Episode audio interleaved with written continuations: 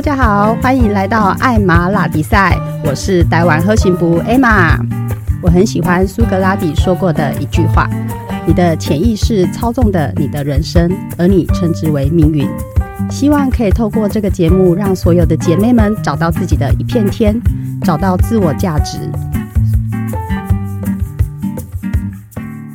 Hello，欢迎来到艾玛拉比赛，我是台湾喝行部艾玛。今天呢，我邀请了我一个好朋友，他是如何从平凡的家庭主妇变身成为一个公司的负责人呢？那我们一起来欢迎我的好朋友 Vicky。Hello，Emma 好。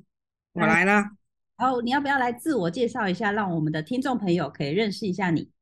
哦，好，各位听众朋友好哈，我是 Vicky。那他刚刚 Emma 已经有介绍说，我我是如何从一个家庭主妇，然后摇身一变成为一个公司的负责人。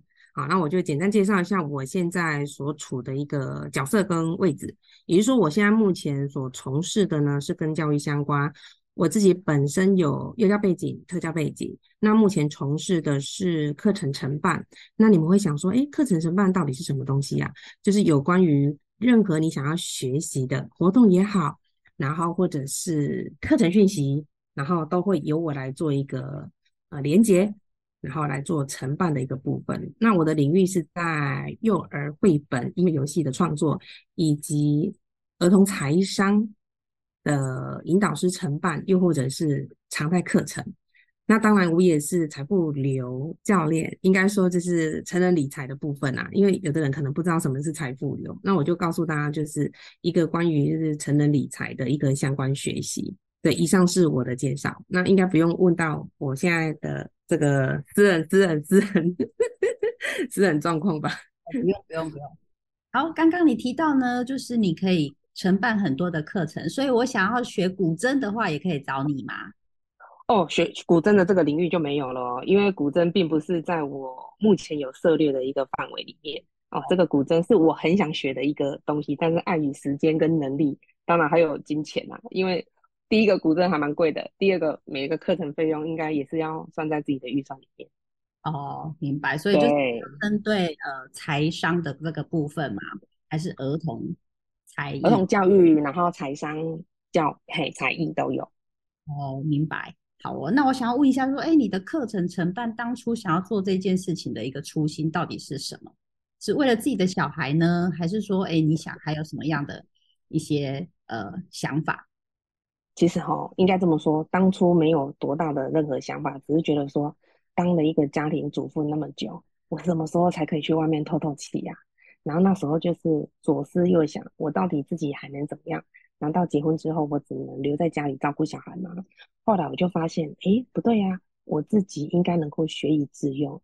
既然我很喜欢热衷在跟孩子的互动，所以我那时候就想说，哎，刚好有一个空间可以让我做一个小小的工作室。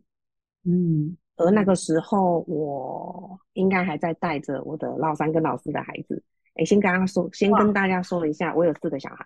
嗯，对，然后那那时候的状态是，我的老三跟老四应该是一个一岁半，一个两岁半，他们好像只差差一岁，呃，他们是差一岁，所以那个时候我是等于就是全职在家里照顾小孩，所以我就善用了，刚好我有一个空间可以来进行呃这个课程，然后我就想说，突发奇想，哎，那我自己有小孩，就有两个孩子了嘛。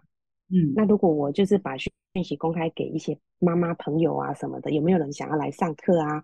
听听我讲故事？因为从以前开始，大家都叫我 Vicky 老师。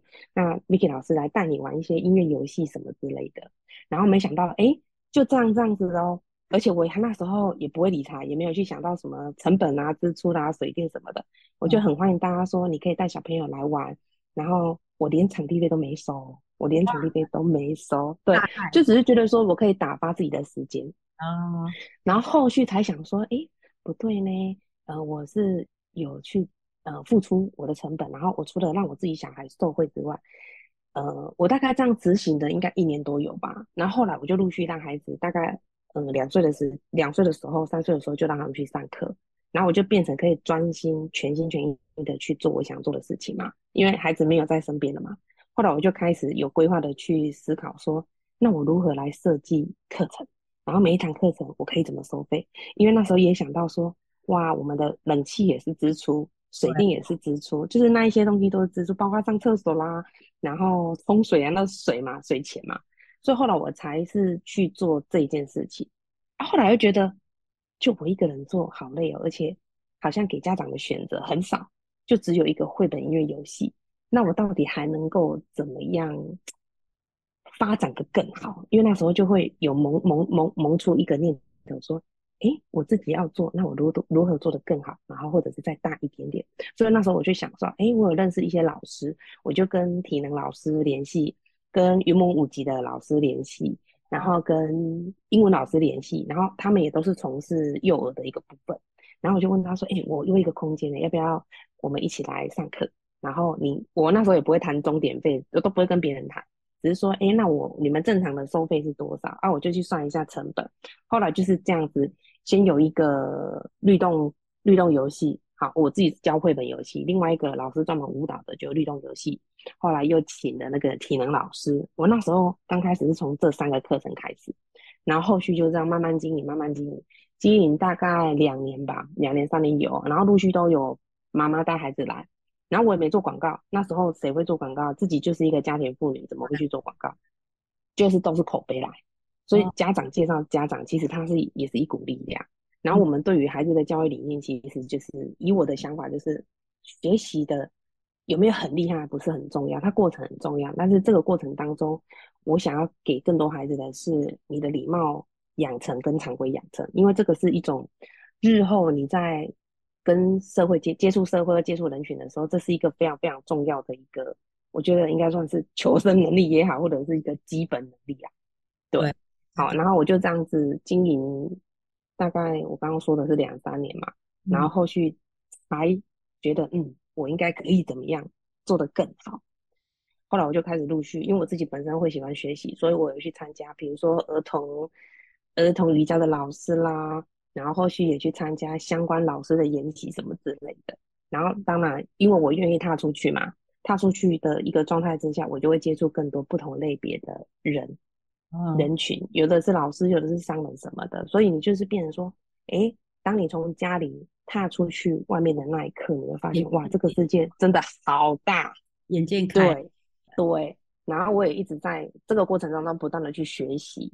然后后续我就想说。如果都是我一个人上课，当然很累。好，所以就结合更多的老师，然后自己就莫名其妙的变成课程承办。然后因缘际会之下，就成立公司啊。因为有些单位是要开发票的啊，开收据的啊，对不对？然后一直到现在，哎，反而去做到，因为这样经验累积大概有哦七八年了，有了，还是哎有八年，应该至少八年，八年的。时间，那现在目前比较会常收到的就是第一个，第一个应该先说第一个，我会做广告的嘛，所以知名度会比较高一点。然后第二个是，哎，因为你有一些口碑出去了，所以像去年度跟今年度都还有蛮多，比如说社会局单位，或者是说反正就是政府的单位，他们会来跟我联联系，就是说，哎，请问你那边可以去上什么课？然后我可以可以把把你排入我们的课程里面什么之类的。哦，那也真的很不错哎，就是本来是从一个类似个人家的自学团体这样子开始，然后慢慢的从家庭走出来，变成了一个公司的负责人。那这在嗯当中，你要从家庭走出来，会不会旁边有很多的声音告诉你说，啊，就在家里好好带小孩就好了啊，干嘛把自己搞成这样啊？小孩到底有没有教好啊？这样会不会有这些呃小声音出现？你说旁人的小声音，哎，我是很幸运的，倒倒是没有，哎，就是说，嗯，包括说当时的另一半以及我的爸爸妈妈，他们其实不会有多大的声音，他们只只有说，啊，你自己就是要首要就是先把孩子顾好，把家庭顾好，然后当然去做你自己想做的事情，就 OK，对，然后当然曾经可能也会有另一半会抱怨说，啊，你把很多时间都花在教学啦，或者是。什么之类的，可是我我的想法是这样子啊，每一个人都有权利去做自己想做的事情，然后包括说，我我真的很努力很认真，我也生了四个小孩，而且我把孩子都养得很健康。那请问，到底谁还有来资格去要求说我一定要用什么样的方式在家里形成你们想要认定我是一个好媳妇也好，或者是好太太？或者是就算你嫁出去的的一个好女儿的定义。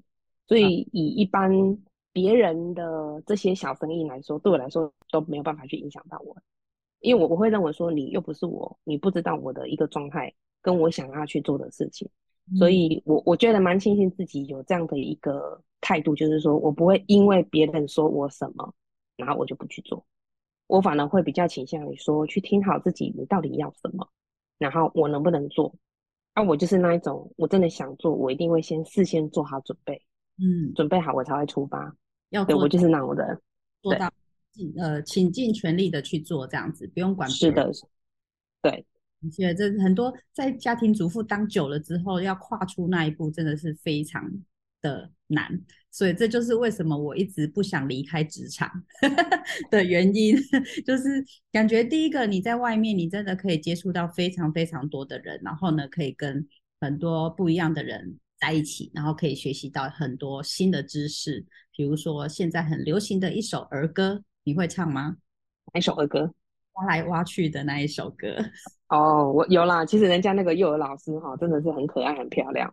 然后我跟你讲，那网民都很酸，有的就会是说人家批评人家什么外表啦，或者什么之类的。其实我觉得那就是一种不平衡的心态。其实我我看到这个哇哇哇，像我现在耳耳有时候耳朵啊，还是会绕出什么，在什么样的花园里种什么样的花啊，对不对？好好什么，然后在小小的花园里种小小的花，好哇哇，反正那个就是它就是一个很好听的歌，然后加上一个很甜美的老师被大家看见，其实我觉得很荣幸。为什么？因为他就是幼教老师啊，然后也是他们说的奥奥尔夫音乐老师，其实就是我们的奥夫老师嘛。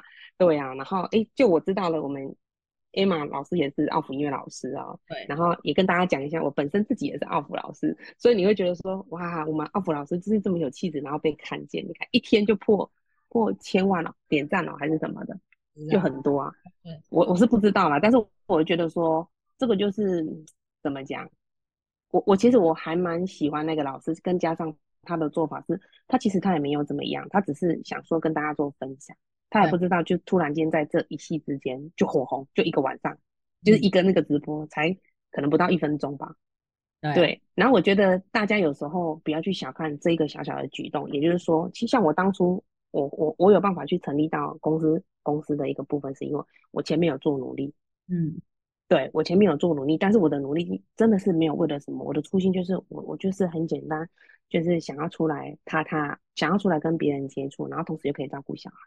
然后你看那个挖呀挖老师啊，黄老师，大家好，我是小黄老师，是不是？人家他他人家他就是只是希望说有更多的影片，然后比如说给孩子听也好，或者是他自己做纪念，他也没有其他的，我相信他不会有其他的什么样的一个企图想要干嘛。嗯，对，他就是纯粹一个记录啊，对呀、那就以黄老师为荣吧，我觉得，因为他也是幼教老师，也是奥福音乐老师啊，很棒啊。我昨天刚好看到他的一个呃澄清的一个部分，我觉得他讲的非常的好。那当初的嗯初心也是一样，他只是想要给自己一个记录而已，没想到没错啊，轰动。对，所以我对发现现在也就是好像真的奥福老师还蛮都还蛮同频的，可以在可以互相理解，哎，对方到底想要做什么事情。那就像我们的 Vicky 一样，他当初的初心也是想说，哎，我可以一边带小孩，我又可以顾到我的小孩，然后我又可以造福到其他的小朋友，我觉得真的是非常的好。那就像当初其实我在、呃，因为我是奥布老师，也是音乐老师嘛，所以我是的，会接音乐教室的的课程。但后来当我小孩渐渐长大之后，我发现，哎，我都把时间花在陪伴别人家的小孩上面，哎，因为我都在教音嗯，乐啊。那我自己的小孩怎么办？是，竟然是电视在陪伴他，所以我我有觉察到说，哎，这一点是不行的，所以我后来就嗯毅然决然的赶快把我的课程都结束掉，该给嗯。同事的就给同事，或者是小孩长大了就结束它，然后把这个时嗯间花在自己的小孩身上，因为我觉得陪伴是陪伴小孩的成长是非常重要的一件事，嗯对啊，是，所以这样我们就知道了，原来课程的承办的初心是这个，我觉得真的是非常有意义的一件事情。所以呢，可以继续再把它做得更好。所以如果有需要的话，等一下我们可以在下面打个广告，打个广告啊，好了，嗯，让你分享。好，没问题。是我想要问说，哎，对于小朋友来讲啊，团体生活对他到底有什么样的重要性呢？因为我发现，呃，因为我现在还在线上嘛，所以我发现有很多的小朋友，他们都是大班才来上课，或者是中班下学期才来上课。那有的呢是很早，有的是真的是没办法双薪嘛，必须工作，所以就把小孩送去了幼儿园。你对于这个部分，你觉得怎么看？你我有什么样看法？对不对？就是孩子对于这个团体生活的重要性。对，首先我我想要跟所有的。家长们嘛，哈，有孩子的家长们说，就是说，依照你的时间许可，你来决定孩子什么时候可以去踏入团体生活。然后应该是这么说吧。第一个，我们现在现在以大人的时间为主的原因，是因为，哎，大人也没有办法去做接受，这是一个重点。对。然后再来一个重点，就是说，如果你的孩子你在教，你在家里教，真的都不好教，我就会奉劝你赶快出来给别人教吧。那这个就是 Emma 老师刚刚提到的，哎，团体生活的重要性，我们都很能够清楚。尤其是以我来说，好了哈，艾玛老师自己本身也是老师，你看哦我们自己是老师，我们基本上我们不太爱教自己的小孩，因为我们有双重身份，嗯，对吧？我们我们的身份一个是妈，一个是老师，没错，孩子也知道我们是老师，但是我们另外一个身份是妈妈，那孩子对妈妈就是会耍赖，赖皮，没错。真的是，哎，他就是会耍赖，所以其实我很明确的能够知道说，以后我的孩子，我绝对不会自己教，我宁可花钱去给别人教。那我们今天提到的重点就是团体生活的重要性。然后先撇除，你看我是妈妈来教一个团体生活，可是我的孩子是在这个团体里面，那个孩子也就是我的孩子，他也会耍赖，所以我基本上我不爱教自己的小孩。那我们现在来提到说，团体生活对孩子的重要性很重要啊，尤其是你没办法自己教的时候，就别人来教嘛。那我们团体生活其实不外乎在孩子的一个小小的视野里面，你不要小看他们哦，他们会比较哦，对，而他们的比较，他们其实不会去比较不好。比如说，当我说“哇，天哪，你怎么可以这么有礼貌，拿个东西就跟我说谢谢啊？”有的小朋友都忘记了要说谢谢。我跟你讲，我只要讲这句话的时候啊，很多孩子不管拿任何东西，我给他或什么，一定跟你说谢谢。嗯就是孩子在团体的生活当中里面，他们会去，与其说比较好啦，我我我我应该说是模仿。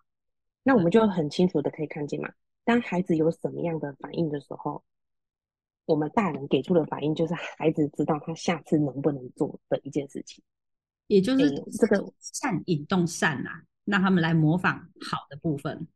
善引动善没错，但是对于孩子来说，他不认为是善引动善啊。对啦，他他不不懂那个概念，他不懂那个概念，只是说，所以就身为我们是老师也好，哈，家长也好，我们的身教真的就就非常非常的重要。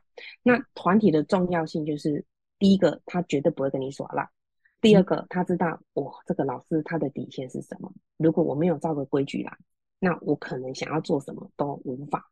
然后再者，当你是呃在家陪伴孩子、照顾孩子的主要照顾者，你会发现你们家顶多就一个孩子、两个孩子，大不了三个。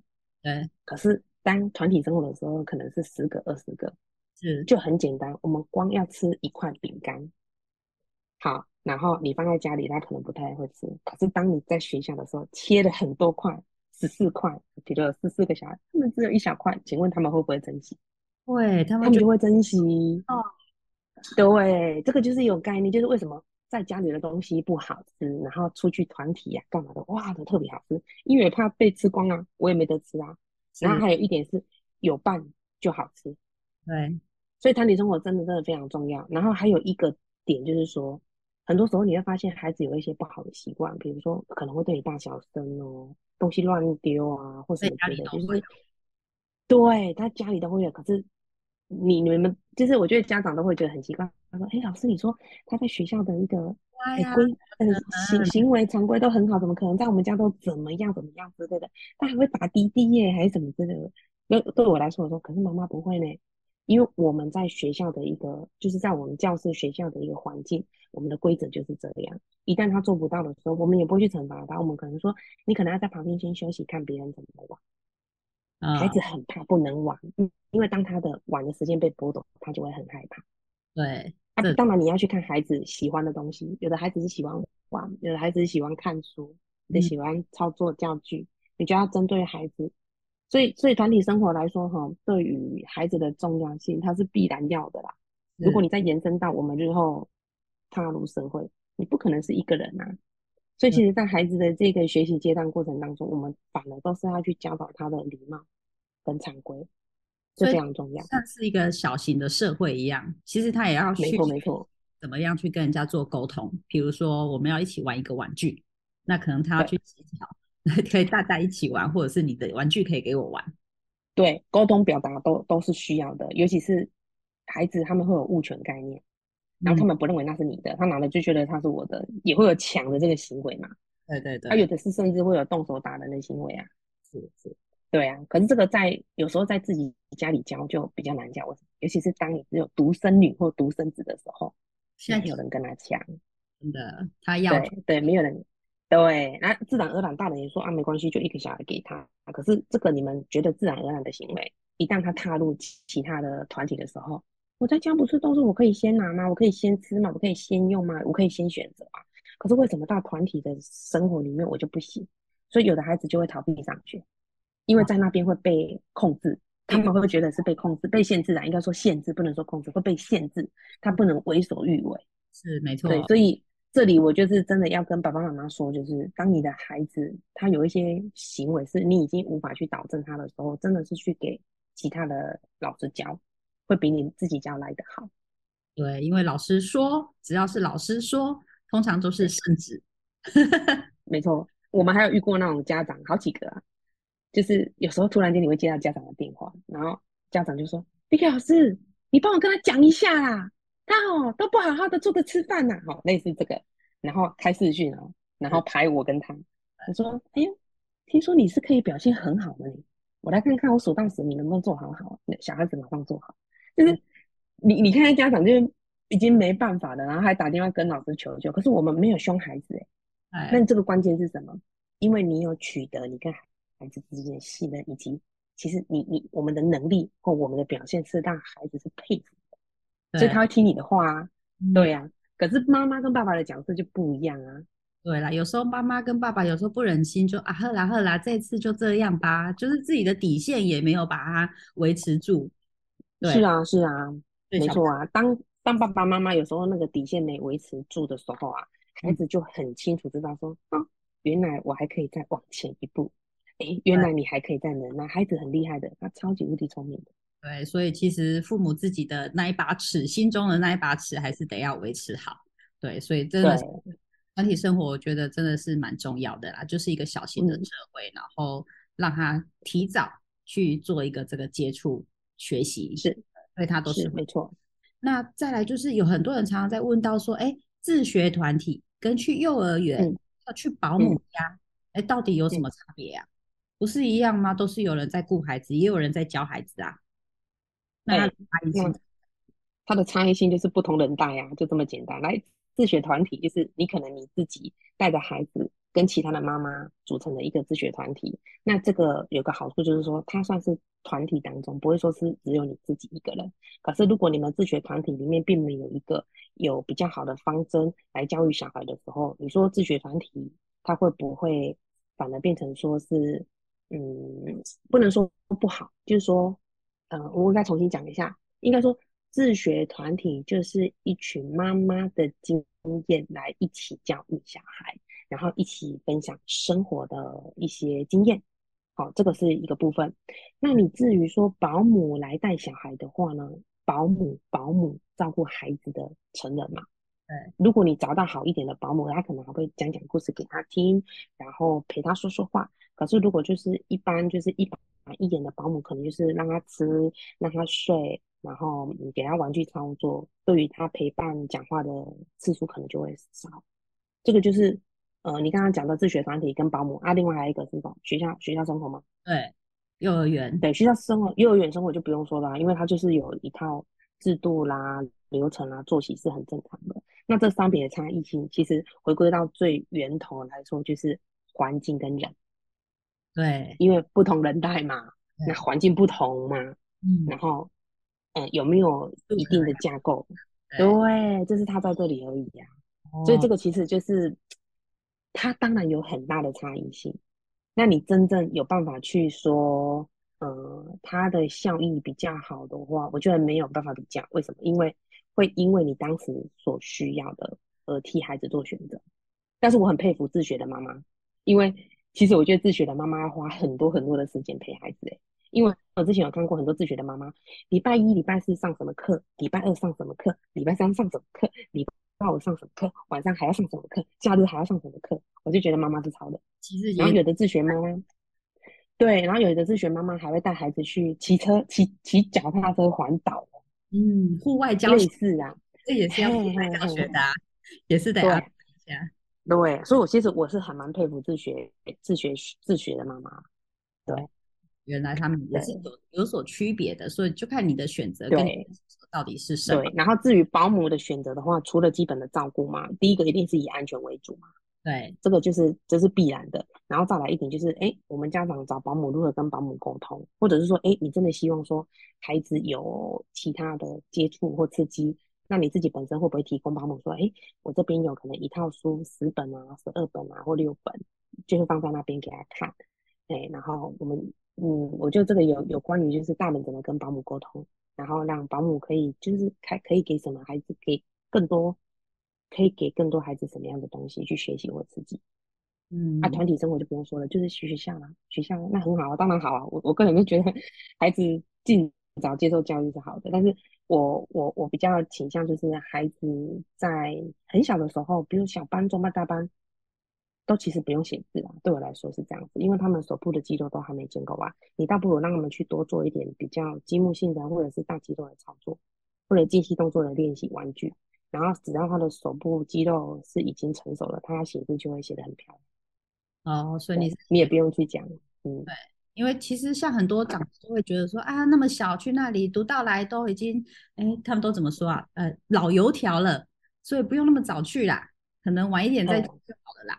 对啊，不会呢，我我觉得没有什么老油条不油条。我家的小孩哈，那时候还好像还没有明文规定一定要满两岁才能上学。我记得我最小的时候就把一岁一岁六个月还是八个月就把小孩子送到幼儿园了，然后我没有自己教啊，嗯，没没有什么老油条啊。可是你看哦，老油条的状态之下，他反而他表现的会比较成熟稳重啊，因为他知道对呀，做怎么去去在这个对他已经在这个环境适应了，对。对对对，这个问题好像没什么回答到，因为没办法比较，但是就是环境跟人的问题。嗯，所以还是得要用心去找你想要的一个机构或者是团体，你还是得以我的想法啦，真的就是说，还是都要以大人，真的是要以大人他自己的时间时间可否为主轴。有时候大人累的要死，只是为了让孩子可以上什么课，可是他自己忘却了。他的时间分配跟精神精力分配能不能？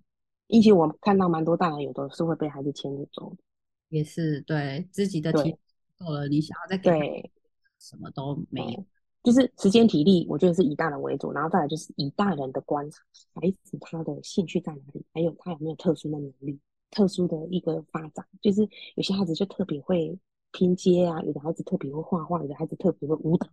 我觉得就是在于大的，你有没有一个呃高一点点的觉察，然后知道你自己的孩子想要做什么，这个就很重要。那如果都没有，或者是嫌麻烦，其实真的是幼儿园是最好的选择。对呀，对呀，因为怎么样讲，这些老师他们都是有受过培训的嘛，至少是相关科系背景出身的啊。对对对对，对呀，会一定会比一个就是可能都没有一些学习幼儿教育理念的任何一个大人来说，都还是有一些经验。对，没错，而且老这么久的经验下来，其实他一看孩子，他就会知道，哎，可能你的孩子，哎，很棒哦，或者是他在哪一个区块可以特别再去琢磨发展的，或者是没错，某一些区块可能需要多注意哦。老师其实都可以立马的觉察到，而且老师还可以帮家长啊去发现你孩子的特质。对，真的，对，因为在团体里面，然后尤其是老师去观察孩子的时候，我们通常都会在。孩子与其他孩子互动玩乐的时候，去发现孩子的专长跟特质，尤其是，哎，他是属于领导者的吗？或者是他是属于指令接收者的，他可以把很多琐碎的事情做得很好，然后又或者是说，他就是应和者，那我们是不是要提供给更多孩子说，哎，你可以去适度的表达自己的想法？那有的是所谓的导弹破坏者，但是我比较不不倾向说他们是导弹破坏者，我反而觉得他们有其他想法的孩子，因为一般就是有些家长会觉得说，哦，这孩子怎么那么皮，我都教不好，然后就难攻白某天啊为或什么之类的。可是其实我觉得都是方法给予。有的孩子哦，你就是不能够用很正规的方式去教导他，有时候你就迂回一下，或者是给他表现一下，因为他总觉得我一直都被数落，可是从来没有被赞美过或赞赏过。那你有没有办法去发现说，哎，其实这个孩子他可能活泼好动一点，可是他却他有他有特殊的一个能力在。那我们只要把那个能力放大之后，其实他那些小小的一些有的没有的所谓的调皮行为，自然而然就会消退了。是说到这个调皮捣蛋，然后分享一下我这个礼拜去学校上课的一个发现，就是在每天的下课之后呢，那我小朋友已经吃完午餐了，结果我发现他被罚站，然后老师说他怎么了？老师说他打人，好被罚站，然后就说他昨天也打人，上礼拜也打人，好，所以可见这个小孩子可能就是常常喜欢动手这件事情。好，我就去问了小朋友，我就问他说：“哎，你怎么了？到底发生什么事？你怎么站在这里？”然后他就说：“因为我打人。”嗯，因为老师说你打打他打人嘛，所以他就说：“因为我打人。”然后就问他说：“你为什么要打人？”结果他就说：“他说因为那个谁谁谁他被噎到了，所以我就去拍他，去打他。”所以我了解你的意思。原来他不是真的打他，他是想要救他哎，因为他被噎到了。那我就问他，我说你怎么知道被噎到要拍他？他说因为我上礼拜在吐的时候，我妈妈就这样拍我，所以他是以妈妈的经验，哎，他知道要去救他的朋友，救他的同学。对，哎，其实初心他其实是要去帮助他，他怕他的同学被被噎到可能会没气或什么，又或者是妈妈有告诉过他。呃，对，他说妈妈有告诉他说，如果有人被噎住的时候，就是要帮他拍背。那他可能不会做这个哈姆立克法，可是他可以帮助帮他拍背这样子，所以他就去拍他了。对啊，所以其实他根本不是要打人，不是要嗯调皮捣蛋要去弄同学或干嘛，其实他是出于善意要去帮助那个同学。对于是，我就告诉他说，哦，你这个真的是很棒，你要去帮助你同学，但是啊，因为你还小，所以你不知道你要拍他的时候要怎么拍。还有呢，你不知道你的力气到底要出多大，有时候出太大的时候，他可能会受伤。所以下次再遇到这样的状况，你就要赶快叫老师，请老师过来帮助他，这样子。对，然后他就说：“哦，他知道了。”对啊，所以其实有时候不能就是只单单看他他的一个行事情的一个表现，就是一个表象啊，我们只能说是一个表象啊。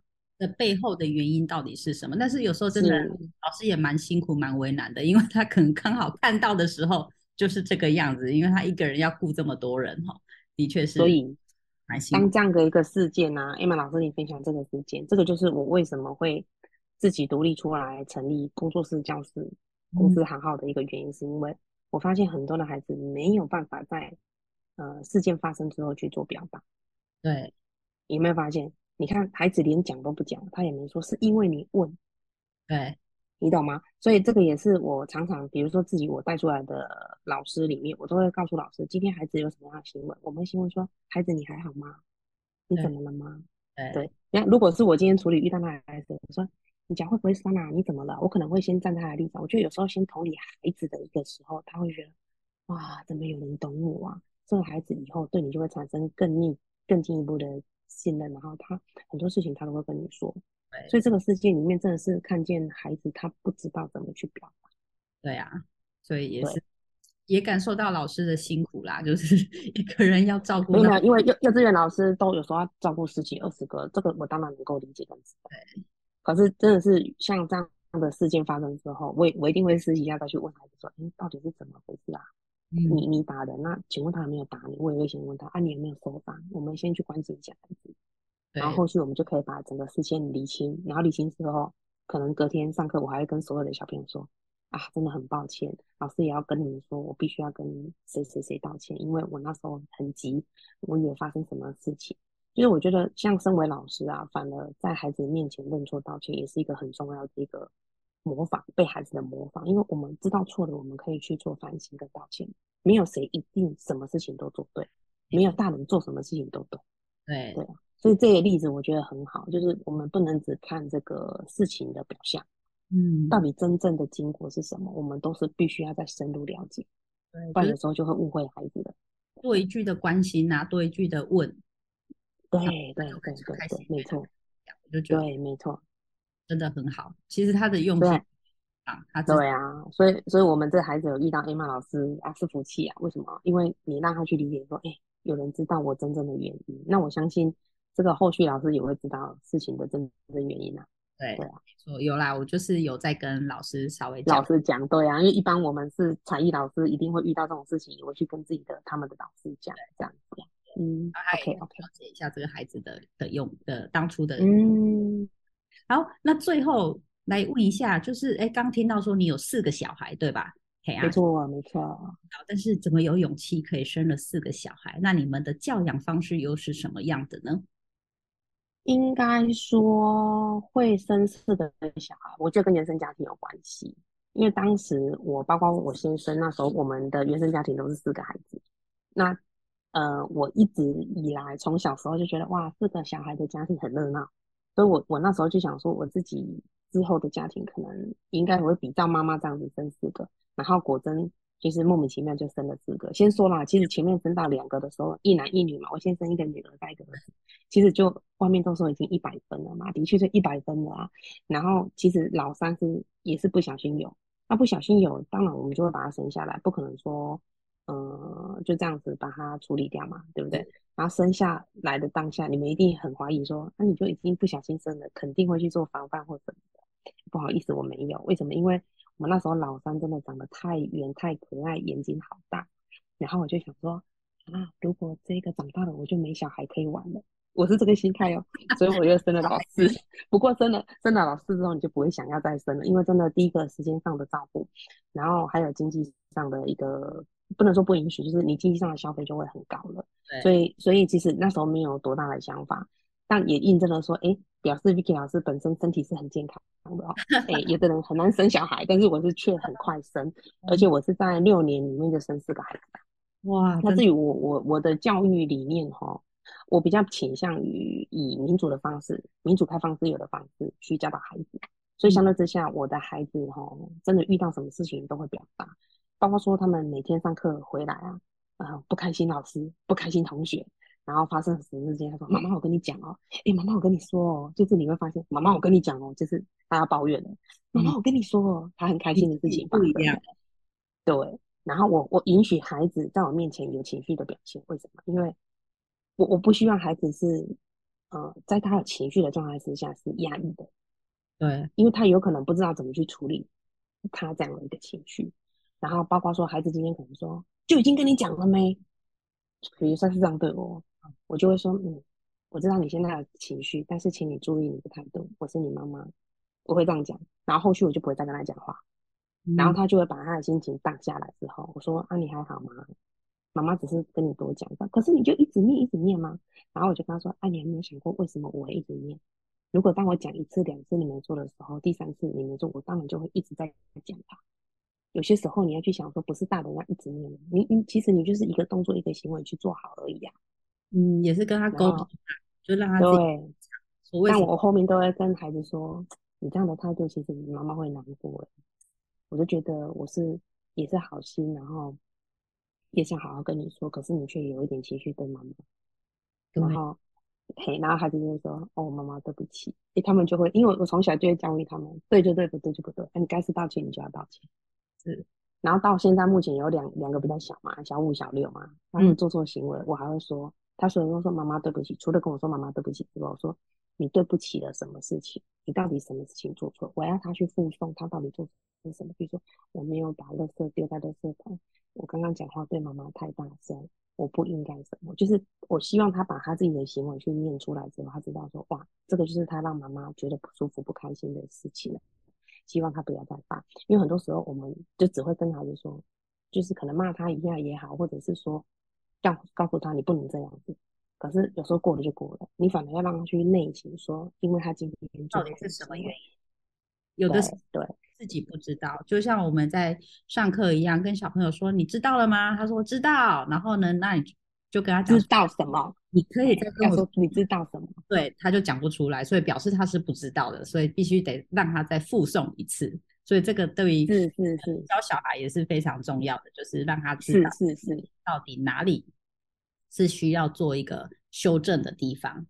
对，所以那你刚刚说了，你都是以民主的这个方式，那民主所谓的放纵，我不谈政治哦，我不谈政治哦。民主跟这个放纵要怎么去拿捏？有时候那一线之隔就会变成是放放纵。应该说民主跟放纵来说，就是拿到一个适度点嘛。就比如说，哎，像我们家孩子现在是比较大的，他说：“哎，妈妈，我想要跟同学去哪里？”之类的。我说：“好，那你想跟谁去？什么时候去？几点回来？”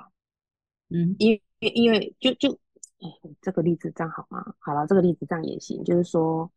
所谓的民主，应该说孩子今天有什么样的需求，或者是他想做什么事情的时候，他会提出来跟你说，然后我就会来评断说，哎，好哦，这个时间点可以哦，哎，可是我觉得现在的这个阶段不适合，我们可能就不一样。我觉得这是一种沟通的一个方式。那你说放纵的话，会变成说，妈妈，我今天要出去，好，妈妈，我十二点才回来，好，妈妈，我想要跟谁去哪里，好。有些时候就是你都好好好的时候，孩子会觉得以后我讲什么。我讲什么的时候，我妈妈的音都好。可是相对之下，我们大人有没有去察觉到说，哎，这个时间点已经不对了啊？然后他已经跟不对的人出现出出去了，你怎么会带会就说好？对，所以还是要因为约束力在，约束力在的一个部分是我跟他的一个约定，然后再加上说你要明白明确知道你现在的身份。那你这个时间点，你还能够在外面吗？哎，比如说我们未成年十二点还待在外面，谁会被罚？妈妈呢？爸爸呢？对啊，是我们监护人会被骂，被被被被被换换我们被教育。嗯，可是如果我们懂这些的话，我们就会告诉孩子说，你比如说我家儿子喜欢打球，啊，晚上打球比较不热，对，啊，你叫他七点回来，他就又会很啊，他说哎不行啊，我是才在打而已，然后他也吃不下饭，他就想打球，好，然后。你叫他七点八点回来，他可能就会 argue 你。我说可以，你你让妈妈知道你在哪打球，然后有谁是我认识的。好，那你自己的东西，你只要带，比如说一只手机跟几十块钱可以投饮料这样就好了。然后你你想要几点回来，你告诉我，你大概打几点？他就说，哎，可能十点才回来。我就会说好，那十点我可以接受。你有国二、国三了嘛？然后有时候说，哎妈，他会再打电话来说，哎妈妈。我我又打了一场，我可能要十点三十还是四十才能结束。我说 OK，你这一晚这一场打完，那也不要赶，然后你就慢慢骑车回来，骑脚踏车回来这样子。对，所以我觉得这个应该说民主是可以沟通的。对，表示他还是有惦记着这一件事情，他跟你做好的对，是因为他没有办法完成，所以他又跟你打电话告诉你说我可不可以延后。所以我觉得哎，真的是非常的棒哎。对啊，所以的确是就是需要做一个沟通的部分，而不是。